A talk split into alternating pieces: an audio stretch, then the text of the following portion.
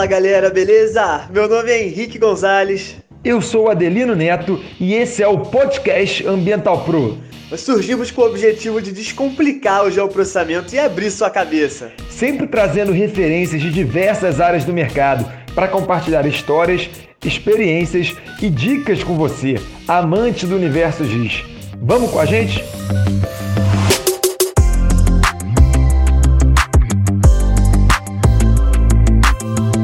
Fala galera, beleza? Vamos lá para mais um episódio do nosso podcast. Hoje a gente está aqui com o Ricardo Abad, do Instituto Socioambiental. Estamos também com o Adelino Neto. O Ricardo Abad foi uma recomendação né, da Andrea, Andrea Puzzi, que hoje trabalha como pesquisadora da NASA. Né? Ela foi fazer mestrado lá no Alabama, agora trabalha como pesquisadora da NASA no Servir, né? justamente para serviço da Amazônia, beleza? E aí ela recomendou, falou: Cara, tem um cara muito legal que vocês têm que entrevistar, que é o Ricardo Abad. E aí a gente trouxe ele aqui. E a gente está também com o Adelino, que vocês já conhecem, né? Que é da equipe do Ambiental Pro. E aí, pessoal, tudo bem? Como é que vocês estão? Agradecer aí a presença do Ricardo. E, pô, fala aí pra gente, Ricardo. Se apresenta aí, fala um pouco da sua trajetória profissional até chegar no Instituto Socioambiental. Como é que foi? Salve, galera! Tudo bem? Primeiramente, agradecer aí o convite, né? Obrigado aí pela essa apresentação. Meu nome é Ricardo Abad, eu trabalho no Instituto Socioambiental, Estou lá no programa Xingu, que é, é dividido em, é, entre alguns componentes. Eu trabalho no componente de proteção e direitos territoriais. E é um prazer estar aqui compartilhar essa, essa minha trajetória aí no, na área de, de sensoriamento remoto e geotecnologias em geral, né? Estamos aqui para responder as perguntas que vocês precisarem aí, que vocês quiserem e tiver dentro do meu alcance, beleza? Legal demais, Ricardo. Pô, a gente fica muito feliz com essa com a presença. Conta um pouquinho pra gente como é que é da sua formação, de qual o seu background, que, que outros trabalhos você já fez, tudo até chegar ao momento que você está hoje no Instituto. Eu sou engenheiro florestal. Eu me formei aqui na UNB, em Brasília, Universidade de Brasília. Eu comecei já no primeiro ano, em 1996, no primeiro semestre de 96, eu já entrei e conheci uma turma que já trabalhava com mapeamento usando imagem Landsat. E a gente aí comecei a, a mexer no Arquivio 3.2, que, que tinha sido lançado pouco depois do, do Arquinfo, que era coisa de doido, programador. Então, na Universidade de Brasília, eu comecei a pegar mais essas, essa paixão por imagens de satélite, que eram muito difíceis de arrumar. A gente brigava por um pedaço de uma Landsat, tinha que dividir é, para fazer a aula, tinha uma imagem. Então, assim, era uma, era uma dificuldade, eram imagens caras, né? Que o pessoal tinha que pagar uma nota para conseguir a imagem Landsat na época. E, e aí fui tive algumas disciplinas, né, que tiveram alguma alguma relação com esse tipo de profissão, né, fotointerpretação. Então isso acabou me levando ao final do curso desenvolver um projeto final avaliando é, através de, de, mapeamento a viabilidade de, de corredores ecológicos dentro da malha da matriz urbana aqui do Distrito Federal. Então já foi assim uma, uma experiência bacana, porque trabalhando com essas tecnologias novas e ao mesmo tempo aqui no Cerrado, aqui na área da minha atuação mesmo como florestal. E aí é isso. Me formei em 2002, fui para Inglaterra fazer um mestrado, fiz um mestrado também é, bem voltado para essa área de, de sensoriamento remoto e, e também para essa área de ecologia de paisagens. Quando eu terminei o doutorado, eu fui morar na Colômbia um tempo, fiquei pouco tempo lá em Bogotá e já vim para o Brasil, aonde comecei a dar aula na UNB. Eu fui, a, fui professor substituto na UNB, lá no departamento da Florestal, e foi, foi uma experiência bacana, porque eu fui professor de incêndios florestais, então eu já começava a botar os caras para fazer mapeamento também, e sempre coloquei a galera para ver esse tipo de auxílio que essas ferramentas podem ter é, nessas matérias. Então, incêndios florestais, incêndio, a gente sabe né, que tem a aplicação grande do sensoriamento remoto no monitoramento de incêndios florestais. posteriormente, quando terminou meu contrato na UNB, eu já fui morar no Mato Grosso. Fui para a Amazônia e trabalhei no Instituto Centro de Vida durante sete anos. Lá que eu me consolidei mesmo profissionalmente, né? Uma organização não governamental local, porém já muito antiga, com uma atuação forte no estado do Mato Grosso, né? Com muitas é, muitos projetos e muita interação com outros órgãos e, e, outras organizações. E aí o pessoal começou, lá que eu comecei a, a trabalhar mais com sistemas mesmo de monitoramento, de já, já trabalhava com os dados do PRODES para avaliar a evolução do desmatamento, fazer algumas análises espaciais com dados do desmatamento, com dados secundários, mas os dados que a gente estava começando a trabalhar eram dados de reposição florestal, recuperação florestal, em áreas de APP, áreas muito pequenas, e que o sensoramento remoto orbital não estava trazendo informação suficiente. Foi aí que eu comecei a ter a sacada do drone. E antes, na época, nem tinha muito drone, era difícil a gente arrumar o drone, muito caro o drone. Eu comecei a, a fazer imaginamento das fazendas com, com balão. Gente pegava um balão de hélio grande, botava uma câmera lá, ligava, fazia as gambiarras para ficar tirando foto. E aí conseguia imagiar algumas áreas com altíssima resolução, né? Posteriormente vieram os drones e aí facilitou pra caramba, porque era uma, era uma complicação subir balão no meio da Amazônia. Mas foi, foi, foi onde eu consolidei bastante essa minha atuação com, com sistemas de informação geográfica e com sensoriamento remoto. E depois de um bom tempo lá, eu voltei para Brasília, é, onde eu comecei uma consultoria no serviço florestal para trabalhar com o, o SICAR, os diferentes módulos né, de cadastro ambiental rural, de, de validação. Fiquei no serviço florestal algum tempo, acho que dois anos, eu acho, e até surgiu essa vaga no Instituto Socioambiental, que é muito mais a minha cara, né? Eu sou muito assim de, de, serviço público e aí poder trabalhar no Xingu, poder interagir com povos indígenas, conhecer o lado do Brasil que é muito reprimido e muito tirado, é, me sinto um privilégio né, muito grande estar podendo auxiliar com a luta dos povos indígenas do Xingu. Porra, muito legal. É, é, é, uma coisa diferente, né? Porque quando a gente está acostumado a trabalhar nesse mundo privado, assim, nessas, nas grandes empresas, a gente não vê muito esse lado do, dos indígenas, por exemplo, coisa que está tão, tão em alta, né? Então eu queria que você falasse um pouquinho como é que é esse trabalho do, do Instituto Socioambiental, o que, que vocês fazem, qual é o objetivo, né? É uma, é uma ONG, né, que você disse. Só explicar como é que funciona Isso. pra gente. É uma OCIP, é uma organização da sociedade civil de interesse público. Essa é a nossa categoria, né? Uhum. E é uma organização 100% brasileira, ela é uma das mais antigas e certamente a maior, que é 100% brasileira. Já atua há 25 anos aqui no Brasil. Ela tem uma atuação nacional com um programa de monitoramento que faz é, o monitoramento de todas as áreas é, indígenas e unidades de conservação do Brasil.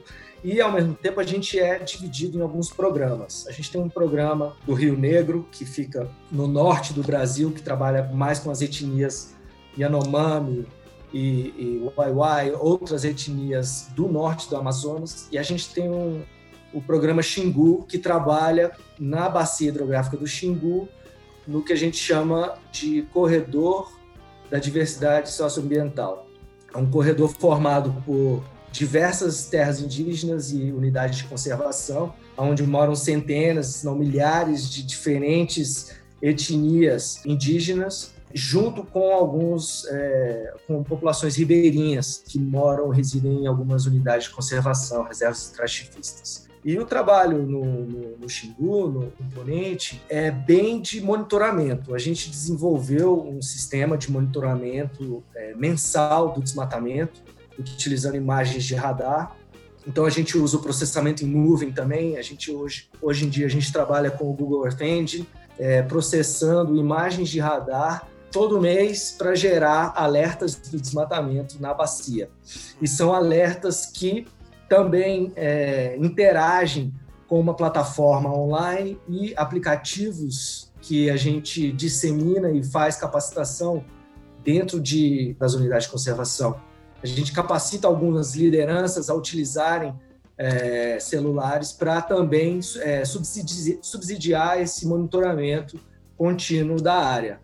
Então, ameaças como o desmatamento e fo focos de calor a gente consegue ver muito bem hoje com sensoriamento remoto, mas outras ameaças, como às vezes um roubo de madeira, que é, que é bem sorrateiro, não consegue ver no, numa imagem de satélite, a, a gente tem agentes no chão que né, conseguem é, trazer essas informações para a gente. É, roubo de madeira, pesca ilegal, caça ilegal, poluição, enfim, coisas que estão vindo dali. Então, o nosso sistema de monitoramento ele, ele tem essas, essas interfaces, uh, o subsídio para um relatório mensal, vamos dizer assim, um boletim mensal que a gente faz todo mês, dizendo onde são as, as áreas críticas. E a gente tem um time de advogados que, através das nossas peças técnicas, colocam à disposição, através de denúncias formais, toda essa situação, cobrando do governo, do poder público, ações para combater essas atividades e essas ameaças à, à, integridade do corredor. Pô, fantástico, Ricardo, muito legal. E é bem o que você falou, né? São diversas fontes de informação que você tem que tentar agregar para trazer uma resposta, né? Trazer um resultado, conseguir fazer o um monitoramento. A gente estava vendo a User Conference da Esri e eles estão cheios de desafios de como trazer esses dados de campo de forma em tempo real, né? Já atualizar no ArcGIS, já tem muita coisa nessa linha agora com a própria Google Earth Engine, né? A gente ter possibilidade de fazer os processamentos na nuvem, de integrar também com dados em tempo real, é, eu acho que isso realmente é o futuro, assim, é para onde a gente está caminhando, essa integra integração total dos dados, né? não só baixar as imagens satélites, mas como dados de campo, dados fornecidos pela população, são infinitas fontes de dados né? que, que agregam e levam nossa, nossa análise final, assim. Certamente. E a gente tem um desafio nessas áreas remotas, é justamente a questão da comunicação, da conectividade, né?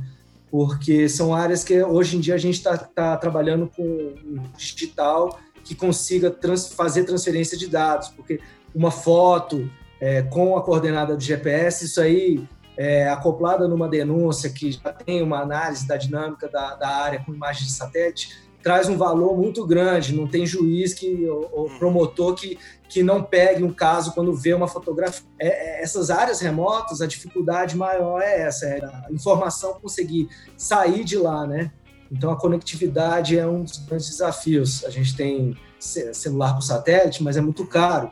É, então a gente está vendo essas outras alternativas aí também, desafio. Ah, legal demais. Quais softwares e plataformas de geoprocessamento que vocês usam atualmente para fazer essas análises? Bom, a gente hoje a gente está focado é, no QGIS para fazer a, a, gestão do banco de dados, fazer a edição, qualquer edição que a gente precisa é, fazer.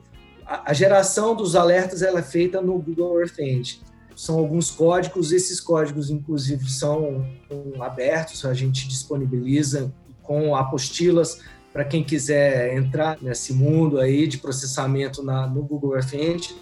É, é um outro desafio que a gente trabalha com radar também, então é um pouco diferente de, de, satélite, de imagens óticas, mas também muito complicado. A gente tem algumas apostilas, eu posso disponibilizar para fazer é, mapas refinados, com geralmente com mapas grandes, 2 a 0, mapas que, que vai ser para impressão em lona, que a gente faz alguns encontros e a gente leva para as diferentes aldeias, né? A gente utiliza o ArcGIS para fazer aquele layout bem bacana, todas aquelas questões de, de sombreamento, de transparências, trabalha muito bem essa, esse fino, né? A perfumaria assim do, dos mapas, né? Agora a gente também está usando o ArcGIS Pro para usar da, do, do, processamento em 64 bits. No ArcGIS você teria que, que rodar ele num, num Python forçando os 64 bits. Então no, no ArcGIS Pro ele já é nativo, né, os 64 bits. Então você roda as ferramentas ali, né, dependendo do, do, da quantidade de dados e do nível de processamento, vai o dobro da velocidade no, no ArcGIS. Eu vi, achei muito interessante você falou das imagens de radar. É, a gente está muito acostumado a fazer análise usando simplesmente imagens de satélite, né? Landsat 8, Sentinel-2, mas quais as vantagens que a gente tem usando imagens de radar? Olha, para uma área que está frequentemente coberta de nuvens, o radar entra como uma única possibilidade para fazer um monitoramento remoto. O radar ele atravessa as nuvens e consegue fazer o mapeamento dependendo da copa ou do solo. E isso vai depender da banda do radar que você está utilizando, comprimento de onda. Então a gente usa um radar que ele detecta basicamente alterações na estrutura da floresta. Você é um sensor, como um sensor ativo, ele envia um pulso de energia e o que bate, reflete e volta é medido e isso é o valor que vai para cada pixel. É o quanto de retorno daquele impulso você obteve. É bem interessante analisar informações ao longo do tempo. Quando você faz uma composição colorida de três imagens de radar que são temporalmente sequenciais, se você não houve nenhuma mudança naquele pixel, a cor vai continuar igual. Agora, se você tem alguma variação na estrutura que vai diminuir a quantidade de informação que volta, você vai ter uma diferença de coloração. Porque se na, na imagem do canal R tem um valor alto, na imagem do canal B você tem uma queda na quantidade de, de refletância, né, de retorno, scatterback, e posteriormente na G também, você vai ter uma tonalidade diferente se ela estava pequeno e foi para grande. Então a gente faz esse tipo de análise nas imagens para ver ao longo do tempo como que está ocorrendo, o que, que ocorreu ali. É diferente de uma análise né, de, uma, de uma imagem ótica, onde você vai fazer correlação entre banda, ou vai tentar fazer alguma análise da mistura espectral dentro do Pix. Então, assim, é, um, é um outro mundo, o radar, Sim. mas ele possui, possui várias, várias vantagens. Show. Tem até ah, gente, legal. seguidor, que pergunta assim: Ah, Henrique, baixei o Imagem Lens 7, mas tá cheio de nuvem, me ensina aí a tirar como se fosse facinho, assim, né? Me ensina aí a tirar. Tá vendo que o buraco é um pouquinho mais embaixo, né? É, a gente tem uns algoritmos no Google Earth Engine que analisa da mesma forma, é, como tem uma grande quantidade de imagens, é, você consegue criar uma composição sem a nuvem e, e, ao mesmo tempo com o pixel mais atual. Mas é, o Google Earth Engine é também uma outra, um outro, outro mundo. A gente sabe aí que os povos indígenas são muito marginalizados aí no, no Brasil, sempre foram, hoje em dia tal, estão sendo muito. E assim, quais, principalmente agora com o coronavírus, várias reportagens também de imprensa grande falando sobre o assunto também. E quais são os principais desafios que o Instituto tem hoje em dia, né, nesse contexto todo político e de pandemia que a gente vive? É, tá triste, né? A situação assim tá bem complicada o governo ele vem com um discurso inflamado, né, como a gente diz, que ele ele mesmo incita as invasões em terras indígenas, ele incita a realização de atividades ilícitas, né? Ele incita o garimpo, que é um dos uma das principais ameaças aos povos indígenas hoje é o garimpo. O, o garimpo ele tem, ele teve uma explosão agora uh, desde outubro de 2018 é, e isso registrado mesmo através do nosso sistema de monitoramento, que traz uma série de, de problemas, né, para problemas ambientais, né, o garimpo ele destrói completamente o leito do rio, ele não é um desmatamento normal, ele polui o rio, então você elimina você primeiro começa a diminuir a quantidade de peixes disponível para a população, que é uma das principais fontes de alimento dos indígenas. Você tem, além da, da, da grande mortalidade de peixes, você depois tem a contaminação desse peixe. Então, se porventura depois esse peixe é consumido, a contaminação passa para a população indígena. E você tem hoje em dia o, o grande vetor de coronavírus, né? que é, esses garimpeiros, eles, eles entram e saem, ficam entrando e saindo, vendendo ouro, vai para a cidade, vai para a zona, pega a prostituta, volta. Enfim, é uma das atividades que mais tem impacto hoje é, em relação às terras indígenas. As nossas atividades do programa Xingu, do nosso componente, é justamente realizar o monitoramento e fazer denúncias. Então, nossas denúncias desde 2018 vêm sendo feitas mensalmente para todos os órgãos, Ministério Público Federal, Ministério Público Estadual. Quando, no começo, é, antes desse governo, a gente tinha uma interlocução muito boa com os chefes de fiscalização, diretoria de fiscalização do IBAMA, do ICMBio, a gente tinha boa interlocução com os agentes que ficavam no chão, que estão lá no chão também. Isso foi um dos, uma das grandes ameaças também que acabaram, foram todas as, as nossas interlocuções diretas que a gente, ou indiretas, né, porque até mesmo pelos canais oficiais a gente também às vezes não consegue nenhuma, nenhum retorno. Nossas denúncias sempre é, tiveram um grande efeito por, por causa dessa interlocução direta com os agentes do IBAMA e do, do ICMBio. Quando eles começaram a fazer muitas operações, você viu que houve algumas demissões, demitiram e exoneraram diversas pessoas que tinham uma boa interlocução com a gente e que estavam em campo fazendo é, um bom trabalho. Então, não é de se esperar nada disso, já era de se esperar, não é nenhuma surpresa, né? Que, que isso já, já estava por vir. Então a gente continua fazendo o nosso trabalho, mas a nossa pressão ela, ela tenta tenta ir agora também, além de continuar pressionando os procuradores federais, os órgãos competentes, como o IBAMA, FUNAI, é, secretarias estaduais do meio ambiente e, e o próprio ICMBio, a gente também começa a, a, a ver que o importante é fazer um constrangimento com essas pessoas, com o governo. Então, por isso, é, tentar soltar na mídia o máximo de informação possível sobre esses abusos. acredito, ontem mesmo é, exoneraram a Lúbia. A Lúbia, que fazia um serviço excelente lá no, no, no PROTES, foi exonerada ontem. Isso sem falar, contar com o Ricardo Galvão, que foi exonerado no ano passado. Teve a, a Lívia Vinhas, né, recentemente, coordenadora do INPE, foi exonerada. Foi ontem. Isso. É, é, a gente fica até meio, tri, meio triste, não, completamente, porque a gente se sente meio impotente, né? De, de ver tudo isso acontecendo e não saber o que fazer. Era até uma coisa que eu ia te perguntar, assim, você já até chegou a mencionar. O que, que nós, como cidadãos comuns, assim, até nós que sabemos já o processamento, se tiver alguma coisa que a gente possa fazer para ajudar, mas eu digo mais o cidadão comum, assim, que tá vendo essas notícias na mídia e tá, tipo, desesperado, falando, cara, pra onde a gente vai acabar com tudo? O que, que eu posso fazer para contribuir, assim, com, como cidadão comum? É uma pergunta difícil. Hoje não pode fazer nada, não pode sair, né? Tem que ficar em casa. Tem que ficar em casa. não, a gente. É, o, o meu trabalho, eu ia muito para a terra indígena. Hoje a gente não pode mais.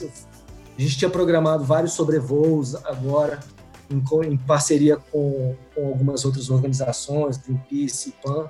A gente ia fazer sobrevoo, a gente faz capacitação, treinamento de lideranças com o manuseio e, e uso das geotecnologias também, e isso tudo parou.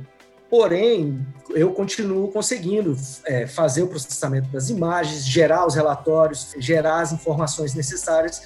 Nossa equipe de advogado continua gerando, fazendo as denúncias formais, a gente continua fazendo pressão em cima de, de tudo, do governo, da imprensa. A gente tem que continuar. Se a gente não consegue mais ir lá e não consegue mudar as coisas através do, do governo, a gente tem que né, ir soltando as informações.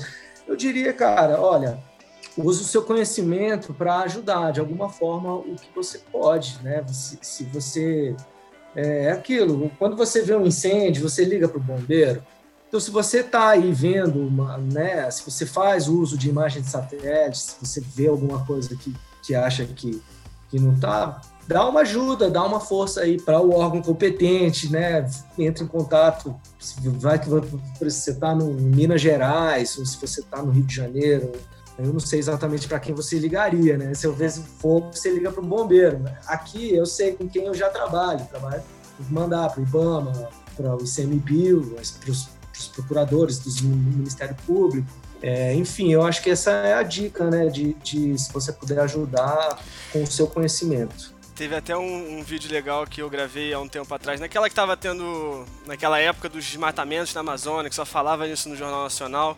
Eu gravei um vídeo ensinando como qualquer pessoa pode chegar no Sentinel Hub e fazer as combinações para ver as cicatrizes de queimada, ver os focos de incêndio. Então você não precisa ter ArcGIS baixado, não precisa ter QGIS, não precisa ter conhecimento. Só combinar, seguir os passos lá, botar cada banda no lugar certinho, você já muda completamente. Você vê certinho os focos de incêndio. Os focos de incêndio. Então eu vou deixar quem estiver assistindo no, no Spotify, eu vou deixar o, o link, vocês podem assistir, que já é uma coisa a mais aí para vocês terem uma fonte de auxílio, né?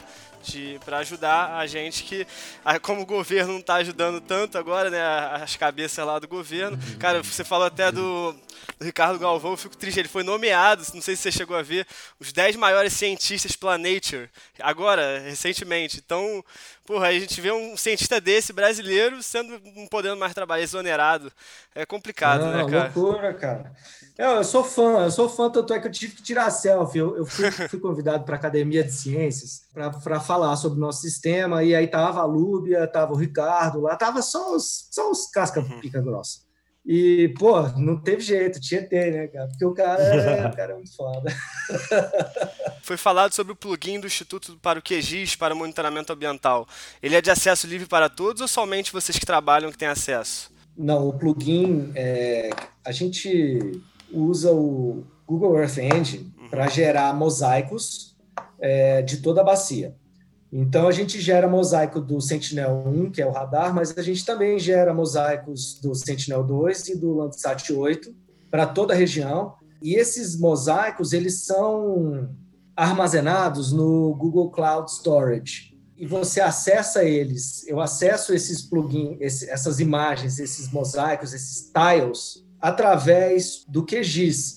Só que não precisa nem de plugin. No ArcGIS precisa de uma extensão, que é o ArcBlueTile, que você baixa e consegue acessar esses tiles é, direto da internet. Então você, ele tem pré-calculado o seu mosaico, uh, os pixels na resolução, desde a resolução quando você está vendo de perto, quando você quanto você está vendo de longe. Para quando você abre essas imagens, quando você abre o Google Earth, e abre todas aquelas imagens, ele abre aquela imagem naquele zoom.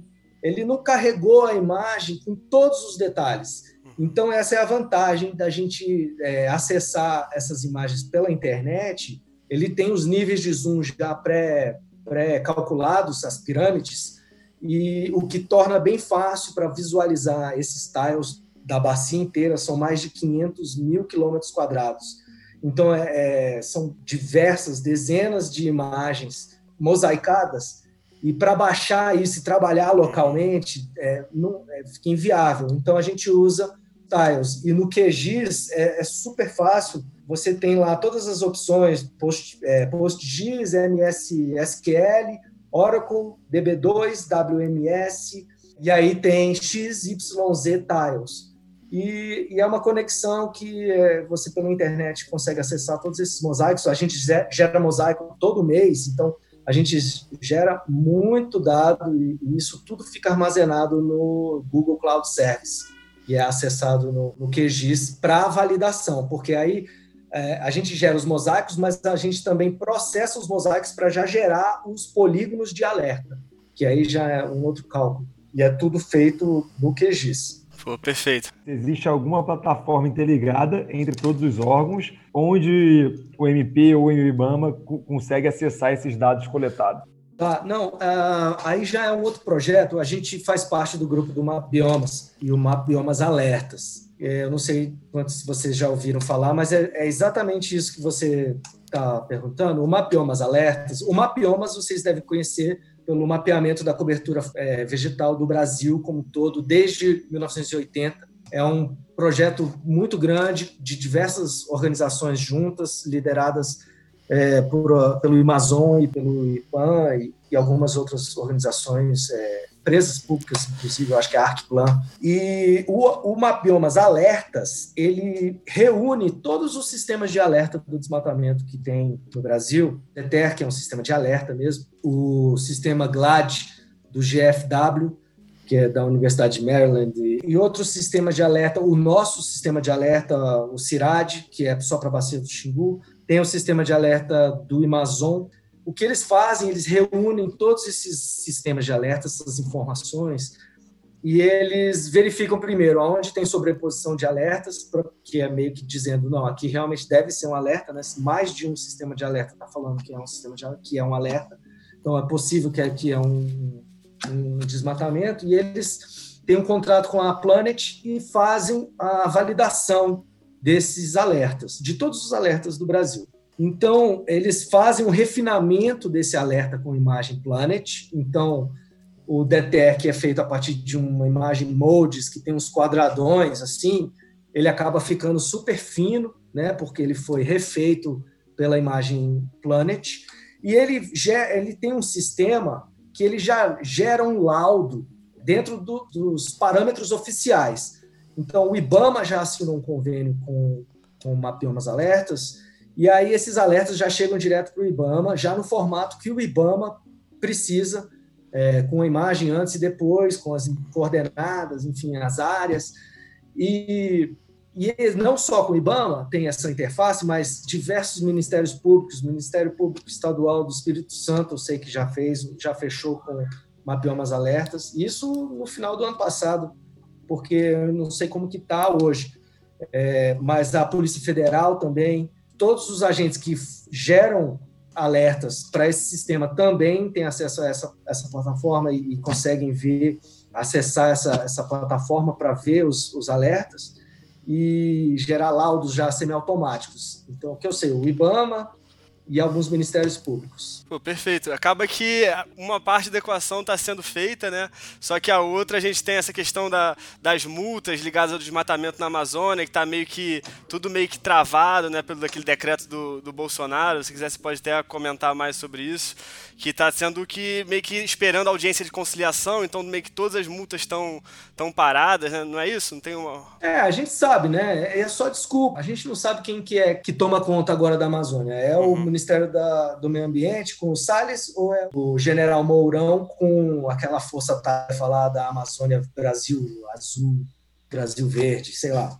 Então, assim, fica, fica complicado. A quantidade de, de operações de fiscalização do IBAMA caiu drasticamente. Né? A questão das multas, a gente sabe que a grande maioria delas vão sendo contestadas né, judicialmente e administrativamente, até prescrever ou até nunca até fechar um acordo que, que é um valor irrisório do valor inicial da multa. Então, é, quando a gente vê que as fiscalizações vão, vão acabar e que a justificativa é que agora tem essa operação Brasil Verde aí do Exército, que a gente já sabe que gastou aí dez vezes mais do que qualquer operação rotineira do, do IBAMA, é, quando eles vêm com esse argumento de que ah, a gente gastou grana, mas só que a gente aplicou essa maior quantidade de multa na história, isso é irrelevante, porque a gente sabe que essas multas aí não vão ser pagas. Então, é, faz parte, é um projeto que a gente sabe que o que eles querem, o que o governo Bolsonaro quer é exterminar as populações indígenas. Ah, porque uma terra indígena ela não tem necessidade de existir se não existir indígenas. E uma vez que não existir mais indígenas e aquela terra indígena não, não tiver mais que existir, ele vai poder chegar lá e tirar toda a madeira, tirar toda a água, tirar todo o minério, que é isso que ele se importa. Ele não se importa com a regulação do meio ambiente no nível planetário, que a gente sabe que está tudo ligado. É, que a gente até evita falar de lados políticos, mas quando trata esse assunto de matamento, meio ambiente e Amazônia, é impossível hum. não conectar as duas coisas, né? Impossível. Para quem está começando a trabalhar com perícias, além do Map Biomas Alert, você indica alguma outra ferramenta? Eu vou falar aqui. Eu, eu assim, o, o sensoriamento remoto hoje, ele não é mais como quando eu comecei, que é pegar uma imagem num CD dividir, fazer subset para dividir. É, hoje em dia é acesso pela internet e processamento na nuvem. Então, é, eu indico muito aprender mais, aprender sobre o Google Earth Engine ou qualquer outra. Existem outras plataformas que trabalham com Python, porque no o nativo do Google Earth Engine é o JavaScript. Então, tem algumas diferenças. O Python ele é muito mais é, recomendado, é, é uma linguagem que é quase que nativamente já utilizada nessas, nessa área de geoprocessamento e de sensoriamento remoto. Então, tem algumas outras ferramentas para utilizar, mas o Google Earth Engine ele é uma ferramenta fantástica que te dá acesso a todas essas petabytes aí de, de informação de sensoriamento remoto, né? E, Muita gente tem esse preconceito, né? Você fala em JavaScript, Python, a galera tem, pô, programação não é para mim não. Mas tem que quebrar, é. né? Quebrar esse, esse conceito, esse paradigma, dar uma estudada, porque é, se você aplicar, às vezes é. fica é a mesma coisa que a gente estava conversando em off do geoprocessamento, né? Tem gente que teve na faculdade, aí depois fala, ah, não, odeio isso, não gosto, me dei mal, mas acabou uhum. você vendo as coisas na teoria, teoria, teoria, a mesma coisa com programação. Você via aquilo lá fazendo muita teoria, e depois se você não aplicar, não resolver, aplicar na área que você gosta, cara, você vai esquecer ou vai ficar com esse bloqueio mental de, ah, não, se tem programação eu não vou mexer. É, não é fácil, né? Quebrar essa, uhum. essa rotina, assim. Eu mesmo, sou engenheiro florestal, meu negócio era ir pro mato e, pô, quando comecei a ter que ver. Mas é legal ó, fazer um experimento, por exemplo, é, tem, tem como você pegar Toolbox ou o Model Builder você montar um modelinho ali no Model Builder com as ferramentas do, do Box e você exportar para Python. É interessante se você já trabalha com Model Builder, por exemplo, e nunca não quer ver, como, nunca viu como é que fica o código, você tem como converter ali o que você fez no Model Builder, botando as caixinhas, ligando a setinha, tal, não sei o quê, e exportar para Python. E aí depois olhar, avaliar. Pô, então olha só, quer dizer que então, pô, em vez de uma caixinha, então era só escrever isso daqui. Uhum. Então, tem, tem suas vantagens, mas tem também uns, umas dificuldades, que é difícil você visualizar isso, né, muitas vezes. É, às vezes para aprender programação funciona muito dessa engenharia reversa, né? A gente pega os scripts prontos isso. e vai tentando entender, ó, esse primeira linha, o que, que ele fez, tá? Entendi. É. Funciona muito, pelo menos para mim, quando eu estava aprendendo programação, assim, para aplicar, né, no geoprocessamento, eu fazia muito isso, pegava o script pronto e ia tentando entender o que, que era cada linha, né? Faz essa engenharia reversa. Falou tudo, cara. Ninguém começa. É muito difícil começar um script do zero, zero, zero, zero, sabe? Então, todos os nossos scripts estão disponíveis. Se vocês quiserem, é, posso compartilhar depois. Aí entra lá, salva, mexe, muda isso, muda, faz a tua área. É bem legal. É por aí mesmo que começa. Uhum. Falar um pouco sobre o trabalho que teve no Ministério do Meio Ambiente como consultor, especialista. Como é que foi? Como é que eram as, uhum. as demandas que você tinha lá? É, cara, é, foi uma época, foi legal. Eu conheci o pessoal lá, muito bacana. O, o, tanto os funcionários né, de carreira, que já eram muitos amigos conhecidos, porque muitos são da, da Florestal aqui do, de, da UNB, e foi legal também por ter conhecido o pessoal do LEMAF, né, que é, um, que é o laboratório lá de Lavras. É o laboratório do pessoal da, da engenharia florestal lá, eles é, era uma empresa incubada, eu acho. E os caras ganharam um mega contrato com o serviço para desenvolver essa ferramenta aí, que é o módulo de cadastro do cadastro ambiental rural. E os outros módulos também, o módulo de validação e os outros módulos de consulta que os estados possuíam para verificar o andamento do, do.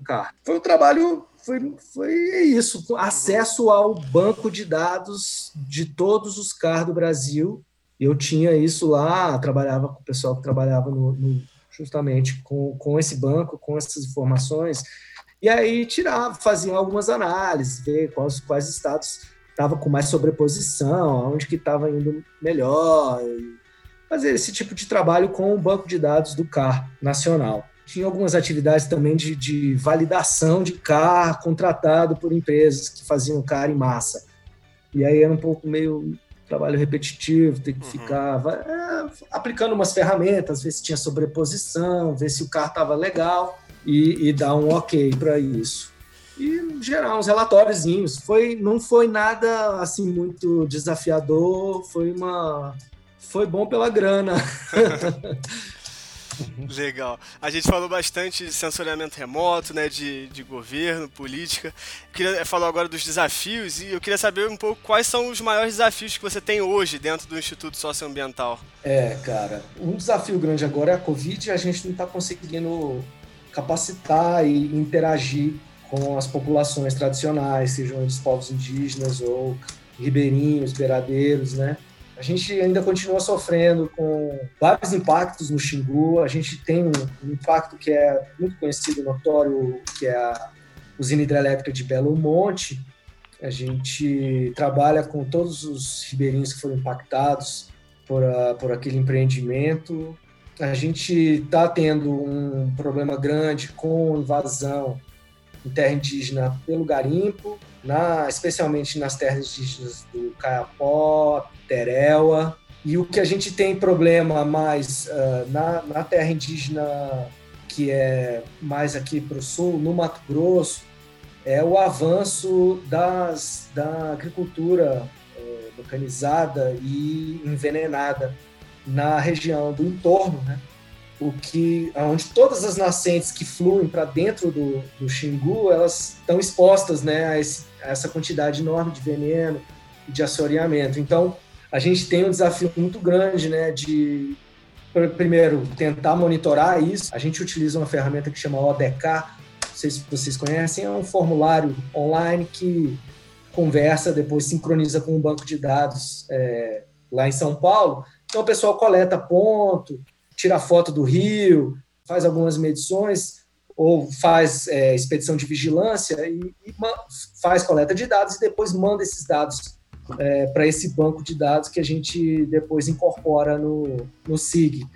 Então, isso é um desafio grande agora, a gente não poder estar tá, né, interagindo mais, apesar de que a gente está tendo uma interatividade, pô, a gente conseguiu parar um desmatamento lá, perto da aldeia Kikati, porque tinha um colega meu que já tinha trabalhado com drone, e a gente mandou um drone para ele, e aí ele foi lá, pegou, voou e pegou um flagrante dos caras, cortando madeira, fazendo, abrindo, fazendo desmatamento.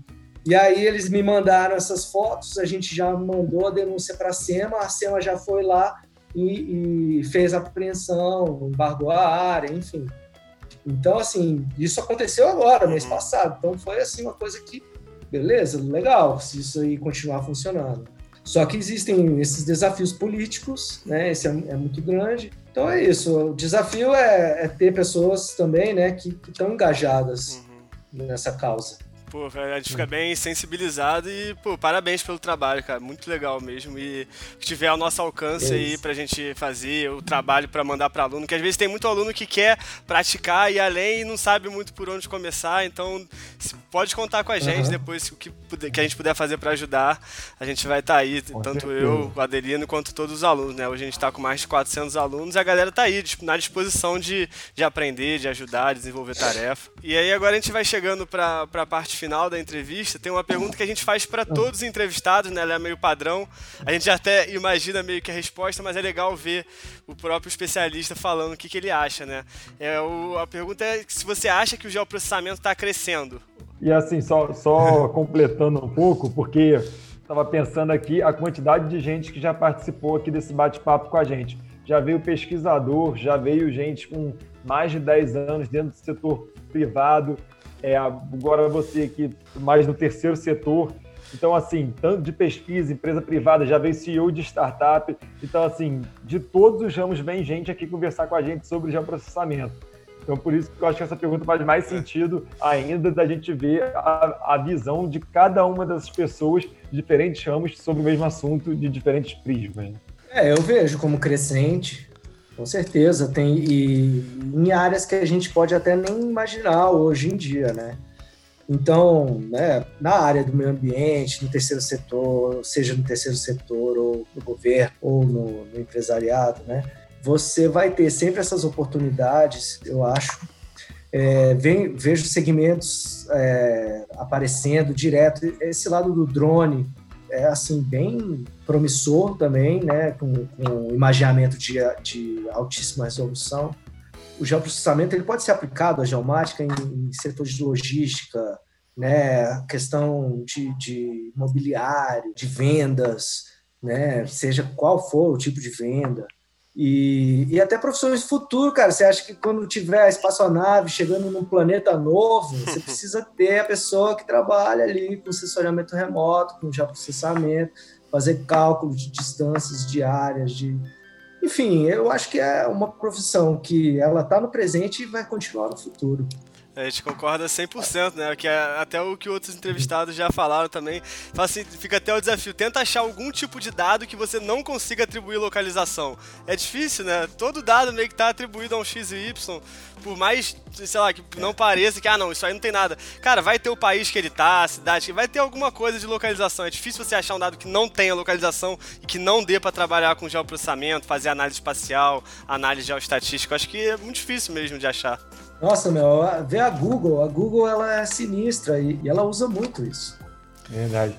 Você, você falou do seu mestrado lá na, na Kingston University, né? Queria que você falasse um pouco que a gente aqui tem muita gente que já é formada, mas também tem uma galera que está para formar agora dessa sua experiência no mestrado, como é que foi para a galera que quer um mestrado fora, o que, que, que você aconselharia? Seguir, né? Olha, cara, vale muito a pena para mim, é, como eu cresci nos Estados Unidos, meu inglês é fluente. Então, não tive problema da língua. Se você for para um lugar que você não fala a língua, fica impossibilitado. Agora, a Espanha e Portugal também tem os programas bem legais lá de nessa área que também valem super a pena. Porque também, e assim, o, o que eu sugiro é já desde, desde cedo, economize dinheiro, cara, porque não tá barato. é muito caro se você não conseguir uma bolsa com o dólar e o euro do jeito que tá, fica bem, bem difícil mesmo é, o custo de vida, né? É, é complicado. Quando eu fiz não era tão, hoje em dia deve estar tá mais difícil ainda, deve estar tá mais caro ainda. Então, existem algumas dificuldades, alguns, alguns contratempos que podem ocorrer. A questão da, da língua, a questão da cultura, né? De, de, você também talvez não esteja tão acostumado com a cultura que está rolando lá. Mas tem países que também são bem próximos do, do, do Brasil, como eu disse, Portugal lá. Cara, é melhor internet do mundo, melhor qualidade de vida, super come bem, sabe? E, e tem umas universidades muito boas lá e não tem o problema da língua, né? Fala português. Então, já, já seria assim, algumas coisas que eu, eu levaria em conta isso, se você não fala inglês. É, porque ter que aprender inglês e aprender mais o que você vai ter que desenvolver é, é, é pesado. Mestrado não é que nem um doutorado, mas também não é, não é um passeio no parque. É, e a dica é. que eu deixo pra galera é, cara, se não fala inglês ainda, tá atrasado, já tem que já tem que estar tá falando, não tem jeito. Não tem como chegar é. 2020 sem saber inglês já. Cara, a internet tá aí, aprende, não, não dá desculpa, cara. Dá, é muito difícil você se tornar um profissional referência da sua área, ser um dos top players, assim, e, e tipo, realmente ganhar dinheiro sem saber nada de inglês. Cara, se você não sabe inglês, corre atrás e tem que saber. Hoje em dia não tem essa não. O mundo que a gente vive globalizado tem que saber inglês, cara. Não tem como. Concordo 100% com esse negócio do inglês aí. Tem vários, vários conteúdos gratuitos na internet, também tem cursos bons aí. A, a própria possibilidade de quem tiver de viajar quando puder. E com certeza tem que saber, porque é aquilo, né? O material é produzido geralmente em inglês. Então, até o 2% dos materiais são traduzidos. Então, assim, você está restrito a 2% do material, se você não sabe inglês, né? em qualquer área que você atue. Por isso que é de fundamental, é, é fundamental. Até outra coisa que eu, que eu digo é a própria assim, ah, coisa que acontece muito comigo, ah, deu um erro assim, ah, erro 97463, aí eu não sei o que é, cara, joga o erro no Google, vem, aparece um monte de fórum em inglês e com a solução. Aí você, você não sabe inglês? É, claro, dá para recortar, botar no Google Tradutor, mas quando você sabe inglês, tudo fica muito mais fácil, porque sua fonte, seu campo de pesquisa abre infinitamente, né? É, isso é mesmo. Então, beleza, acho que é, vamos agradecer. Vamos chegando para a pergunta final. Porque no final a gente sempre pede dica aí do entrevistado de livro, ou podcast, ou filme, ou alguma série que ajudou uhum. a ter a mentalidade que você tem hoje, seu profissional que você é. Inclusive, não sei se você viu aquela série da Globo que tratava até disso, aquela Aruana, tratava até da questão dos povos indígenas, da garimpagem. Não sei se você viu, se você achou boa, fidedigna com a realidade, se você tiver visto uhum. e quiser falar. eu, eu vi alguns capítulos, assim, estou até querendo ver o resto, ver alguns mais, porque é a minha realidade. é, eu achei assim bem. É, eu, eu, eu, pelo que eu vi, achei legal. Assim, as imagens eram de garimpo mesmo, de verdade. É, tem, eu, eu, eu, fiz a listinha de uns livros que, assim, na verdade, a minha maior dica que eu ia falar é isso que você tinha mencionado, é o, o Help do ArcGIS, cara. Se você, se você ler o Help do ArcGIS inteiro, você manja tudo, porque ali tem tudo. tudo tecnicamente explicado, assim, muita coisa. Isso foi o que me, foi o que me começou, porque eu não tinha muito acesso a, a, a livros. O que eu tinha acesso era o help do ArcGIS. E aí eu comecei a ler, porque eu falava inglês, então eu comecei a ler. Eu li todo o help do, do, do ArcGIS, e na verdade existem algumas referências de sensoriamento remoto, que é a da Evelyn, eu não sei se já o pessoal já falou aqui, que é o sensoriamento remoto, princípios e aplicações, da Evelyn de Moraes Novo. Esse é uma Bíblia. Tem um livro que eu gostei muito na época quando eu tava, tinha acabado de quando saí do, do mestrado. Isso depois de ter visto a biblioteca lá nas gringas, que é, é um autor do, é do INPE, chama Sensoriamento Remoto da Vegetação. Explica muito bem também questão de mistura espectral, questão de banco de dados também relacional. livro bem pequenininho, mas ele é bem, bem intenso. E, e é isso, cara. Eu acho que assim, tem. Hoje em dia na internet é tudo, né? Você tem que saber discernir as coisas. O geoprocessamento é uma área muito bacana. Você tem um objetivo claro que você quer chegar.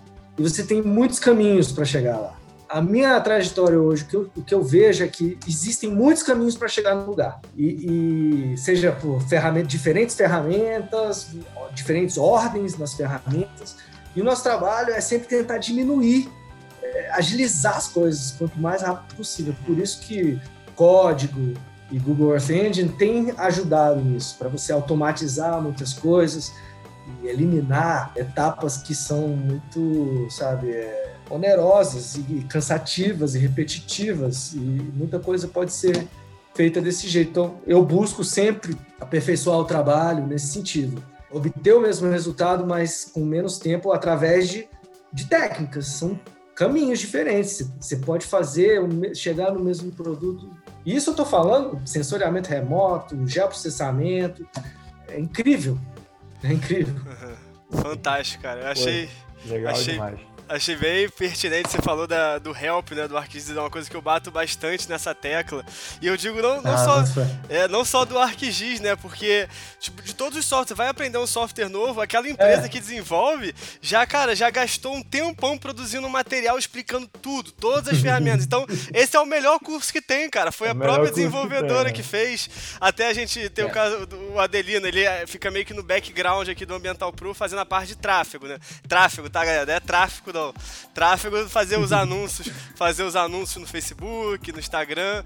E aprende assim, cara, olhando a, a, meio que a central de ajuda do Facebook, buscando, e aí quando você vê, você dominou a ferramenta, sabe? Você aprende uhum. através do, do negócio que a própria empresa te deu, sabe? Então é meio que o melhor curso do mundo, é algo que a própria empresa oferece, né? É isso mesmo, tem razão. Então é isso. Mas é isso, a gente está chegando ao final aqui, pô, queria agradecer a todo mundo que está ouvindo aí, pô, agradecer principalmente ao Ricardo pelo tempo aí, claro, para compartilhar essas experiências com a gente e agradecer principalmente aí pelo trabalho que ele vem desempenhando, que realmente é muito legal mesmo, um trabalho que é muito importante para a sociedade como um todo, ainda mais nesse governo aí genocida que a gente presencia, então é muito importante o trabalho que você vem desempenhando.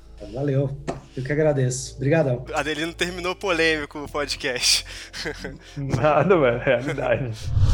E aí, curtiu esse episódio? Então entra lá no nosso Instagram, AmbientalPro, e conta pra gente o que, que, você achou. Lembrando que toda semana teremos um novo entrevistado, contando um pouco das experiências práticas relacionadas ao mundo do geoprocessamento. Então não se esqueça de seguir nosso perfil aqui no Spotify ou qualquer outra plataforma que você estiver ouvindo, beleza? Se esse podcast já te ajudou, compartilha também com aquele seu amigo, aquela sua amiga que quer mergulhar de vez, né, de cabeça no mundo GIS. Vejo vocês no próximo. Tchau, tchau!